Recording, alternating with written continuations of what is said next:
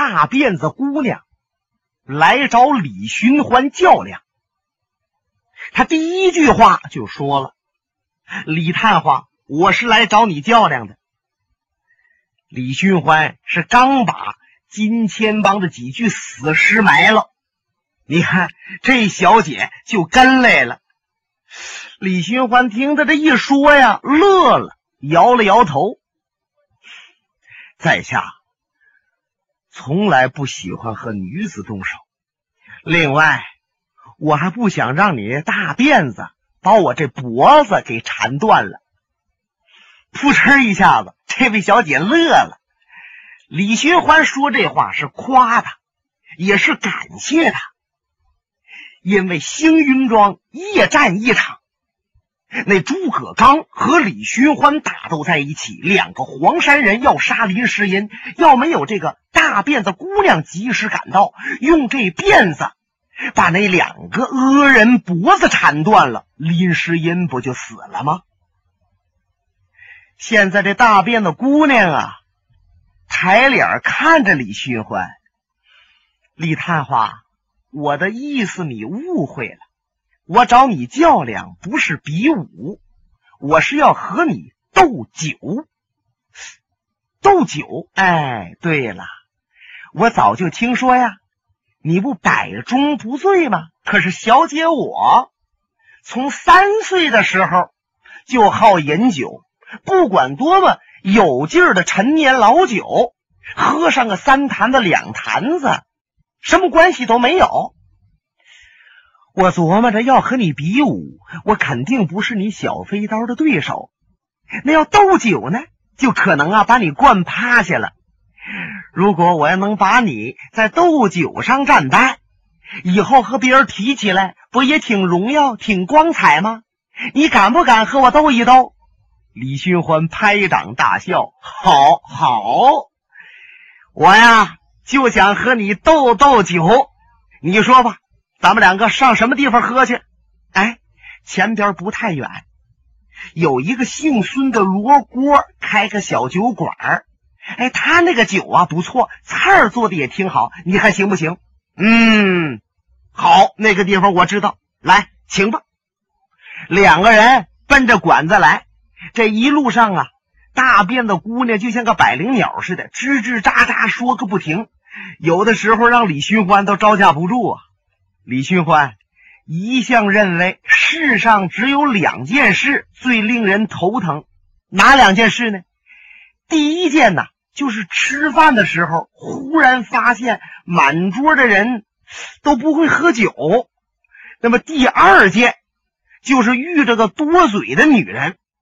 那么这第二件事往往比第一件事更令他头疼十倍呀。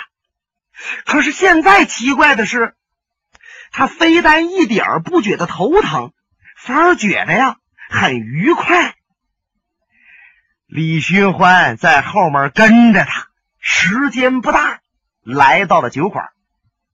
这小馆子挑着两个幌，呵，上下手还一副对联上联是“铜金刚三杯醉倒”，下联配“铁罗汉两杆摇头”。这小姐满面带笑，挑帘子回头一看，李寻欢。我先进去了啊，好，请李寻欢随着也跟进来了。他们俩一看呢，这屋子里边空荡荡的，除了那个孙掌柜的，还有小伙计，一个吃饭的都没有。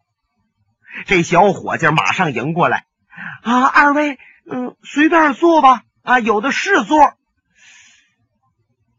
这孙罗锅孙掌柜的却有点发呆。好像是啊，他怎么也琢磨不明白，这大辫子姑娘能和李寻欢在一起。李寻欢瞧着他纳闷的样心中也好笑。嘿嘿，就连我呀都不知道怎么能和这位小姐到这馆子来吃饭的。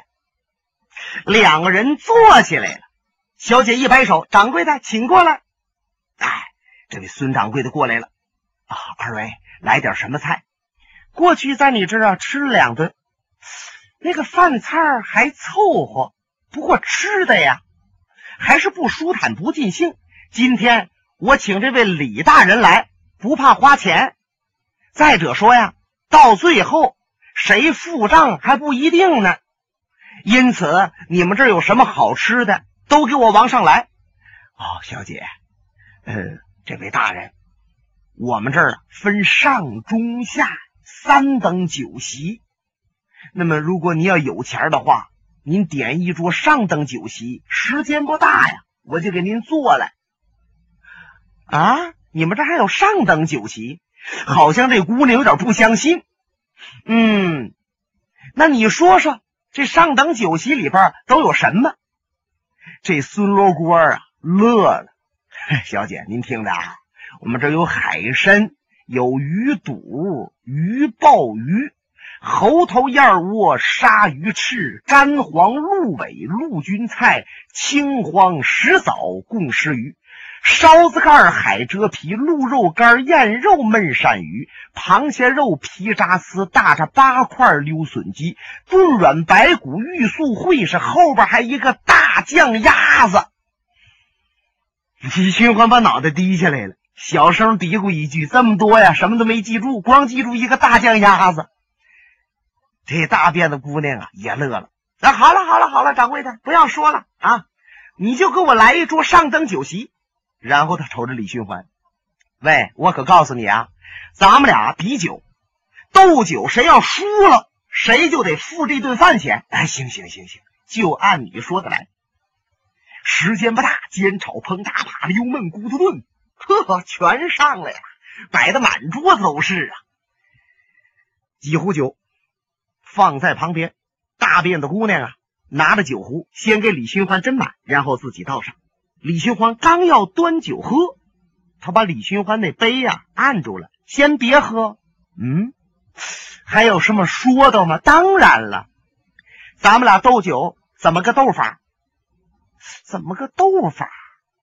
李寻欢眨巴眨巴眼睛，那就是张嘴往嘴里边倒，谁那个酒先在肚子里边造了反，谁算输呗。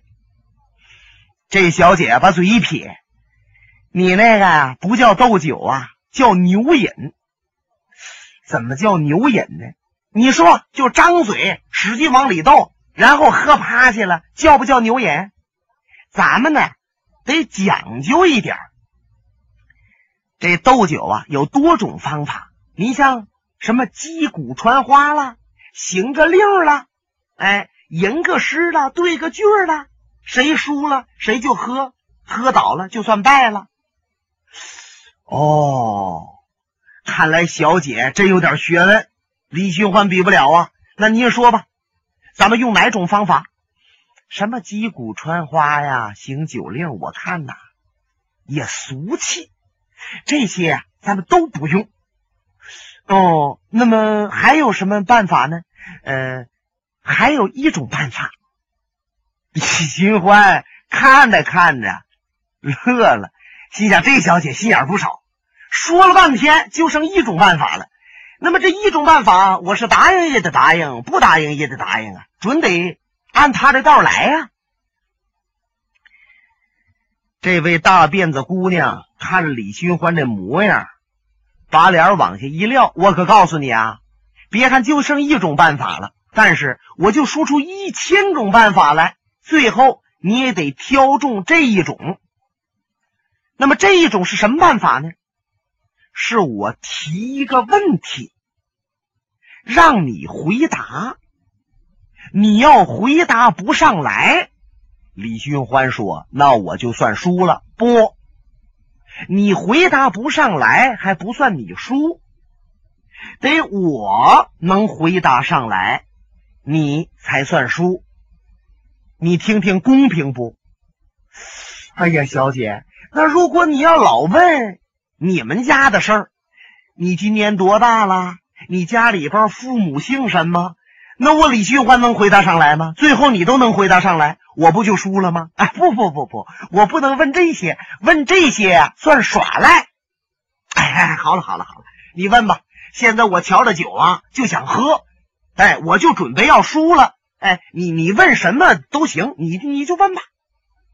李寻欢这么一讲，这小姐把开玩笑的意思啊丢在旁边，一本正经啊。李探花，你知道这些黄山人赶到星云庄到底想干什么吗？嗯，李寻欢端着个酒杯，马上放下来了。请问小姐，他们到底来干什么？我我不知道。你先别问我，你得说你不知道，小姐，我再给你回答。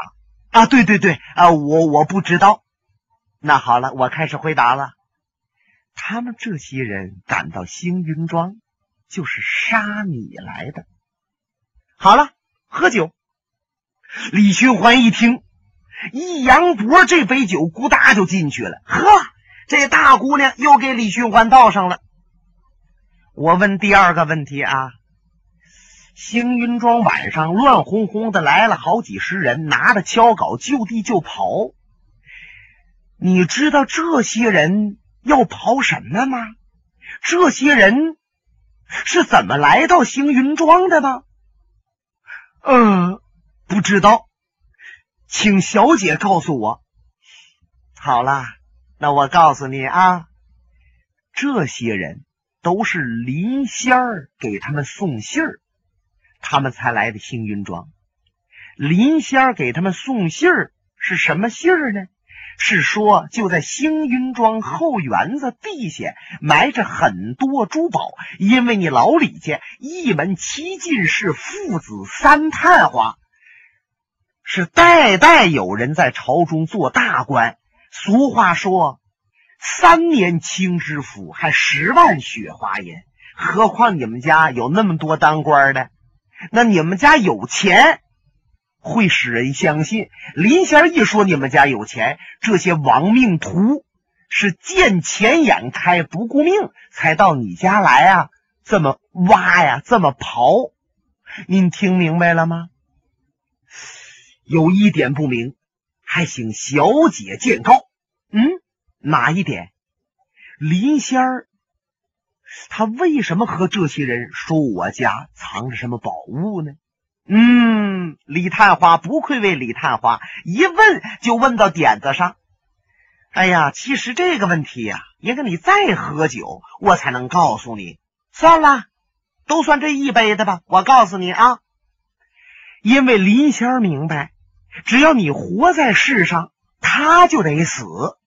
他要敢露面，你就会铲除他。那么他给这些人啊送了个信儿，说你们家有钱。这些人到你们家一闹，你必定要出头。那么金钱帮出人就会借机把你杀死。这回全明白了吧？多谢小姐。哎，喝酒，喝酒，喝酒。李寻欢一扬脖，第二杯酒啊又进去了，然后抬着脸儿看着这位大辫子姑娘，因为他已经感觉到了这大辫子姑娘。不是和他开一般的玩笑，每问一个问题都是他非常想知道的，而在别的地方还难以弄明白的问题。就见这小姐瞅着李寻欢点点头，注意听我下边要问的这个事儿。你知道阿飞现在在哪儿？李寻欢心一动，赶紧站起来报案当凶：“小姐，您不要卖关子了，我忍不住了，请您马上告诉我阿飞在哪里。”李寻欢特别惦念阿飞，自从少林寺一分手到现在没见着面了。李寻欢算计了，阿飞也已经明白林仙儿是梅花道，可能。阿飞急于离少林寺，就是要赶回星云庄杀林仙儿。不过，阿飞可能没有下得了手。他不但没杀林仙儿，反而和林仙儿一起走了。那么，他们俩现在到底关系怎么样？这个林仙儿，哪个男人和他能够触痛？他对哪个男人又能真心实意？那么阿飞要长久的和他在一起，必定被其所害呀。所以李寻欢是特别的惦念。李寻欢刚才听那两个事儿都没有站起来，唯独听了阿飞，他马上站起身施礼。这大辫子姑娘啊，心中一热，心想李寻欢就这么个人。你看，谈谈他自己的事儿啊，他都能很平静；谈起朋友来了，他却马上站起来了。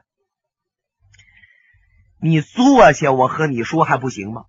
哎，李寻欢赶紧又坐下了。李探花，现在林仙领着阿飞已经离开此地二百里地开外，在沟里深山隐居。哦，原来如此。李探花，你看你这杯酒喝不喝？啊，喝喝喝。好像这位大姑娘啊是有意要把李寻欢灌醉了似的，喝这家左一杯右一杯，让李寻欢喝着。最后啊，他看着李寻欢红扑扑那脸儿啊，乐了。李探花，可能现在你有几个事儿要问我，你满肚子都是事儿啊，憋着说不出来呀，怎么办？我给你一次机会。我问的事儿，你肯定能回答上来。你一回答上来，你就可以开始问我了。李寻欢点头称是。就这大辫子姑娘啊，愣了一愣，身子往前一倾，声音很小：“嗯，你现在还惦念着他吗？”我说这他，你知道是谁？李寻欢听此一问，不由得浑身一震。当然，李寻欢马上就明白了，这位小姐说的这个他，指的就是林诗音。如果要别人怎么问，李寻欢或许都认为那是恶意的，因为林诗音现在已经嫁给龙啸云了。林诗音和李寻欢的关系只是表兄妹，那么别人这么问就有嘲讽之意。可是李寻欢看得出来，这位小姐丝毫没有笑话自己的意思，完全是善意的。李寻欢想了一想，感觉到啊，这胸口发热，嗓子一刺呀，咳咳咳嗽上了，老半天。他才坐直了身子。唉，知道无情却有情，情到浓时情转薄呀。是无情是有情，又有谁分得清？李寻欢好像自言自语，又好像和这位小姐说。这小姐慢慢把头也低下了。想着心事，看了这位小姐，不但很欣赏李寻欢，她呀也很了解李寻欢。李寻欢忽然间爽朗的一笑：“哈哈哈哈小姐，我回答上了你这问题，现在我该问你了吧？啊，好吧，那么你问吧，不知道你问什么？”小姐，在星云庄，你救了林诗音，帮了我的大忙，我非常感激。是方才你灌了我几杯酒，我输的好惨。可是我也知道啊，你帮了我很大的忙，甚至都救了我的命。我要如果不知道方才这么多事儿，以后我要碰多少危险呐？那么我很想了解。你姓什么？叫什么？你家住哪里？你的武术和谁学的？哟，这一口气问这么多呀，请小姐相告。好，我告诉你，我姓孙，我叫孙小红。嚯，这名儿啊是有点小哈，孙小红。嗯。不错，我很喜欢这名字。那你的武术，我的武术是和我爷爷学的。我爷爷叫孙白发。孙白发，嗯，我爷爷那头发都白了，你说能不叫孙白发吗？哦哦哦，我想你爷爷一定是一位身怀绝技的武术大家。那么，请问他是他是哪个门派，或者真名实姓？还望小姐能够告知。哼，打听的这么仔细呀？那我就告诉你吧，我爷爷就是我父亲的父亲，他呀也没有什么门派。要说有门那我们爷俩就是一个门的。嗯。看来我这么回答你不太满意，那么就算我没有回答上来，我这杯酒喝了也就罢了。他一扬脖，把这杯酒啊喝下去了。请问你还想问什么？哼，我还想问你爷爷现在在哪里？要这个事儿啊，我可能告诉你。那么，请讲吧。我爷爷送客人去了，送客人，送哪个客人？上官金鸿啊！李寻欢神色微变，小姐，你说这上官金鸿可是金钱帮的帮主，手使子午龙凤环的上官剑客吗？不是他，还能是谁呢？那么不知你爷爷和他是什么关系？哼，亏你想得着！我告诉你，我爷爷呀，就是在二十来年前和他见过一次面。这一次听说呀，他奔保定来，要到这个地方找一个人比武。我爷爷想啊，二者相争，必有一伤。不愿意让他们呢拼个你死我活，这才半道去等上官，把他送走也就是了。哦，李寻欢的身子不由一动，心想：上官金鸿乃是绿林道上无人不知、无人不晓的武术大行家，手使一对子午盘龙盘，纵横江湖，号称叫三步取命，没碰着过对手。那么。他来保定是要找谁比武？是谁又值得上官金鸿来此一战？再者，这孙白发老爷子是什么人？他有多么高的功夫，竟敢去劫上官金鸿，让上官金鸿走？呀，明白了，他来此是一定找我的。那么。孙老爷子去等他，不是他的个，不就得死于非命吗？不行，不能再是在喝酒，我得马上去接应孙老前辈。想到这儿，李寻欢站起身来，用手一指：“小姐，请你马上给我带路，找你的爷爷。”哎，一看这小姐啊，坐那儿稳稳当当的，连动都没动。李探花呀，我爷爷这人脾气太怪了，他从不希望别人插手他要办的事儿。你要一去，他会生气的。小姐，难道说你不知道上官金鸿是什么身份吗？你爷爷能是他的对手吗？你马上领我去，不然的话，出了人命也后悔不及。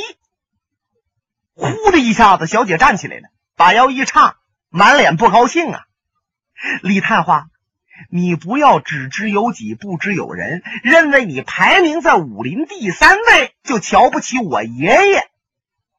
告诉你，上官金鸿虽然排名在你之上，他名列第二，可是就在他的上边还有一个名列第一的呢。嗯，李寻欢愣住了，莫非？这个小姐的爷爷就是名扬四海的天机老人，那天机老人可名列武林道第一呀！这才演出一段长亭之上老叟斗上官。本节目由哈尔滨大地评书艺术研究所研究录制。刚才播送的是长篇评书《多情剑客无情剑》，